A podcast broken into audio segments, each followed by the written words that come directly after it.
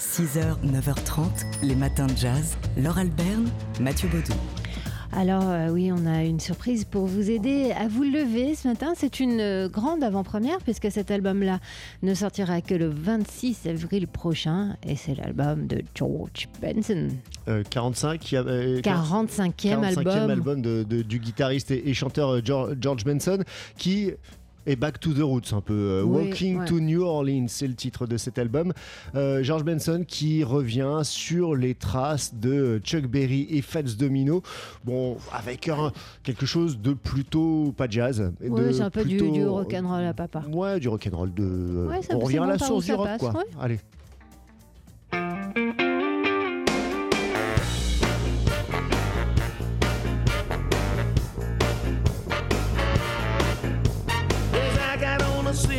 Bus and found a vacant seat, I thought I saw my future bride walking up the street.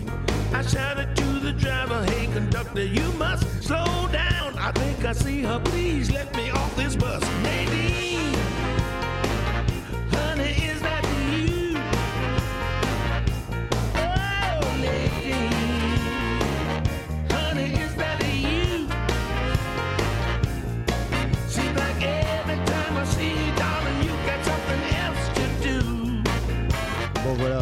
surprend. hein. Bon, on enfin, je veux dire, euh, on s'imaginait pas que ce serait ça le Non, nouvel mais on- album de George Benson. On peut dire qu'on connaît la musique, on connaît la chanson.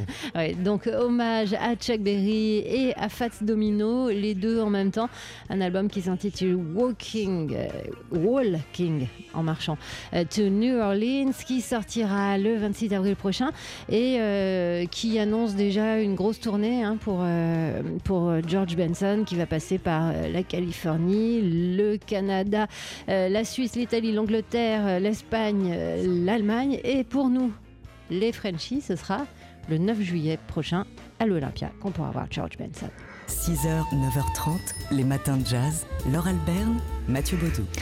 On l'appelait Little Jazz, non pas parce que c'était le petit frère musical ou le descendant naturel de Louis Armstrong, mais du fait de sa petite taille. On parle du trompettiste, chanteur et chef d'orchestre Roy Eldridge qui nous a quittés un 26 février 1989. C'est l'occasion pour nous de vous rappeler un peu qui il était. Il y a tout juste 30 ans donc il nous a quitté Roy Eldridge euh, qui a accompagné tout au long de sa carrière euh, des gens tels que Billy Holiday, Ella Fitzgerald, Oscar Peterson ou encore Dizzy euh, Gillespie. Dizzy Gillespie qui disait que c'était un peu son maître. hein. Au début j'ai essayé de jouer comme Roy mais comme je n'y suis pas arrivé j'ai inventé le bebop avec Charlie Parker. C'est un peu ça Roy Eldridge, le chaînon entre euh, le classicisme d'Armstrong et la modernité et le bop de Dizzy Gillespie. Euh, Roy Eldridge qui était aussi un amateur de cuisine. Bah oui, alors en 1958, Roy Eldridge a apporté son, son écho au cinéma français. Il a participé au festival, au, au film de Marcel Carnet, Les, Les Trichards, avec la BO Jazz, et il a participé aussi au festival de jazz de Cannes en 1958. Et à Cannes, en effet, il n'a pas fait que jouer de la musique, il a apprécié la gastronomie aussi. The best time I had on this whole festival. Le meilleur moment de ce festival pour moi, c'est quand on est allé sur l'île Sainte-Marguerite et que... Quelle soupe on a mangé déjà And uh, what kind of soup was that we had? Bouillabaisse. Ah oui, oui, la bouillabaisse. Ah, c'était vraiment sympa de voir euh, It really uh, was nice to see those fishermen dancing to the jazz. tous ces pêcheurs qui dansaient sur du jazz. Je ne savais pas qu'ils aimaient ça. Fish soup was awful Et cette soupe de poisson était super aussi, hein, tout comme jouer de la batterie sur un bateau. Quelle nature, Roy Eldridge. Et on sait bien qu'une bonne bouillabaisse, hein, il faut manger ça avec euh, de la mayonnaise.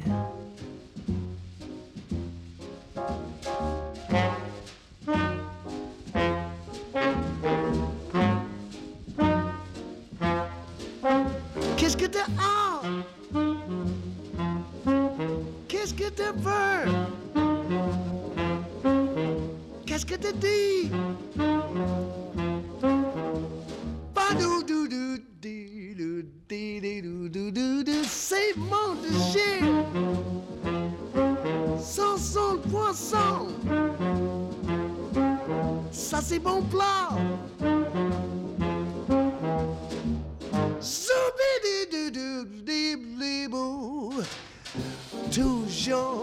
la même histoire, c'est la même, la même folie. Une petite laitue, des tomates avec de la mayonnaise. Qu'est-ce qu'il y a? Qu'est-ce que tu penses? Qu'est-ce que tu bois?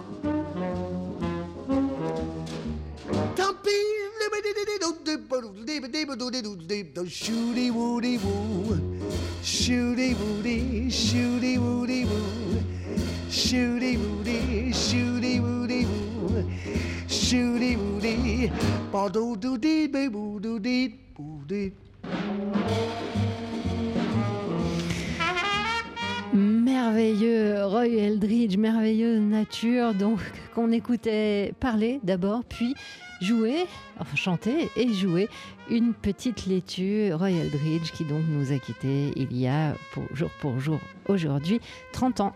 6h, 9h30, les matins de jazz. Laure Alberne, Mathieu Baudou.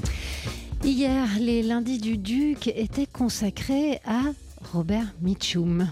Robert Mitchum à l'occasion d'un documentaire signé Bruce Weber intitulé magnifiquement Nice Girls Don't Stay for Breakfast, euh, d'ailleurs tiré d'une chanson de Julie London. Le grand méchant loup de la nuit du chasseur, ce faux pasteur avec Love and Hate euh, tatoué sur euh, chacune de ses mains.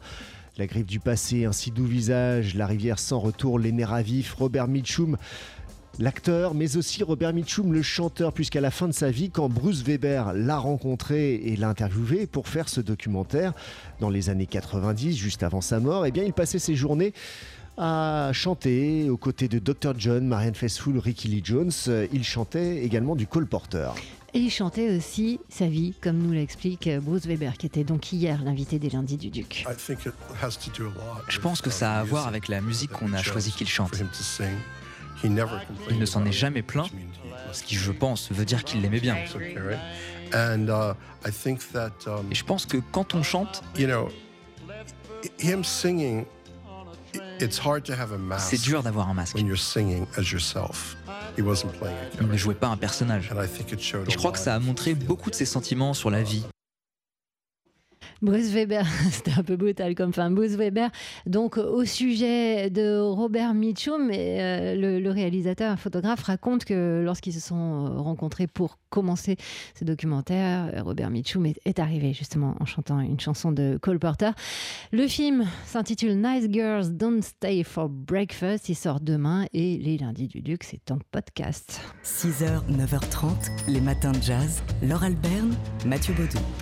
Il y a plus de liberté dans un kilomètre carré à Paris que dans tous les États-Unis. C'est ainsi que s'exprimait euh, l'écrivain africain-américain Richard Wright, arrivé euh, à Paris à cette période, euh, à cet âge d'or que nous raconte le JDD dans un article de Florence Colombani. Enquête riche et, détaillée à lire sur le site du JDD qui revient sur les liens étroits entre Paris et les Africains américains au cours du XXe siècle et notamment la force d'attraction de la ville sur les artistes noirs. Dans le café euh, Tournon, on peut voir encore les photos de ces artistes euh, qui en avaient fait un lieu de rendez-vous, Duke Ellington aux côtés du peintre Beaufort Delaunay, des écrivains Richard Wright, James Baldwin ou encore Chester Himes. Alors ça a commencé dès 1917 avec les, les soldats américains, mais si une première vague d'artistes afro-américains s'était déjà frayé un chemin vers la capitale dans les années 20, Josephine Baker, Langston Hughes ou Sidney Bechet, c'est au sortir de la Seconde Guerre mondiale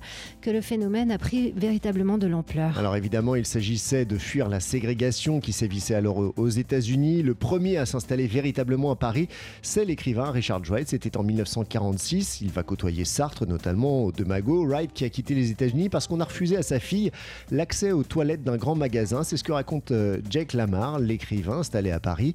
Avec femme et enfants, Wright traverse donc l'Atlantique et débarque gare Saint-Lazare.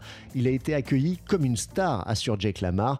En 1949, ensuite, Miles Davis arrive. C'est la salle Playel, les Caves de Saint-Germain-des-Prés et son histoire d'amour avec Juliette Gréco. À la même période, James Baldwin euh, est parti des États-Unis, fauché, pour venir s'installer à Paris. Et le très puissant Parti communiste de l'époque a joué un rôle dans cette histoire.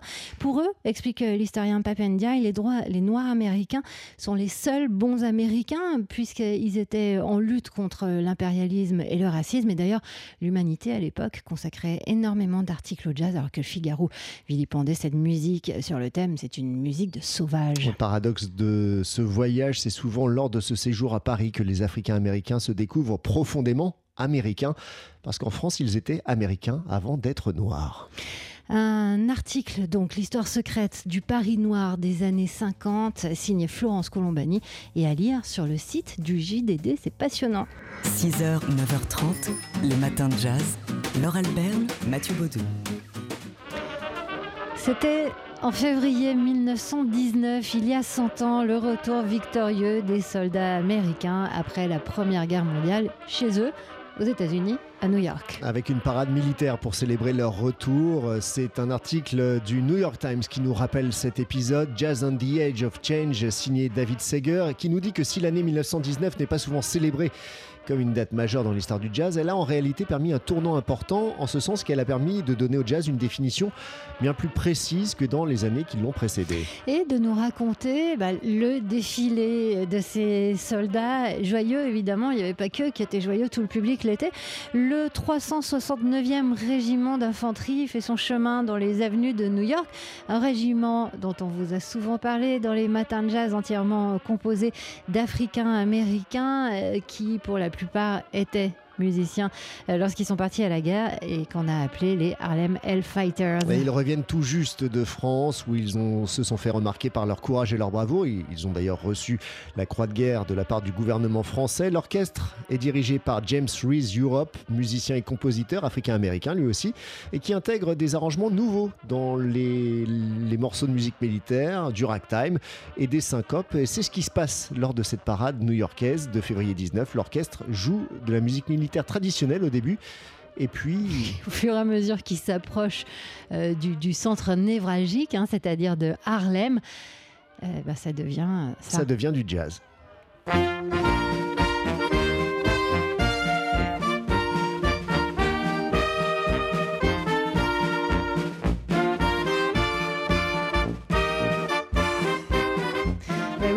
Apporter une petite mélodie de France en souvenir, euh, les Harlem Hellfighters dirigés par euh, James Reese Europe.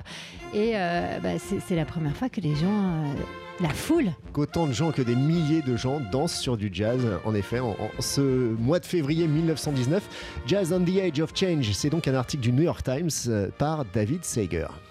Les matins de jazz.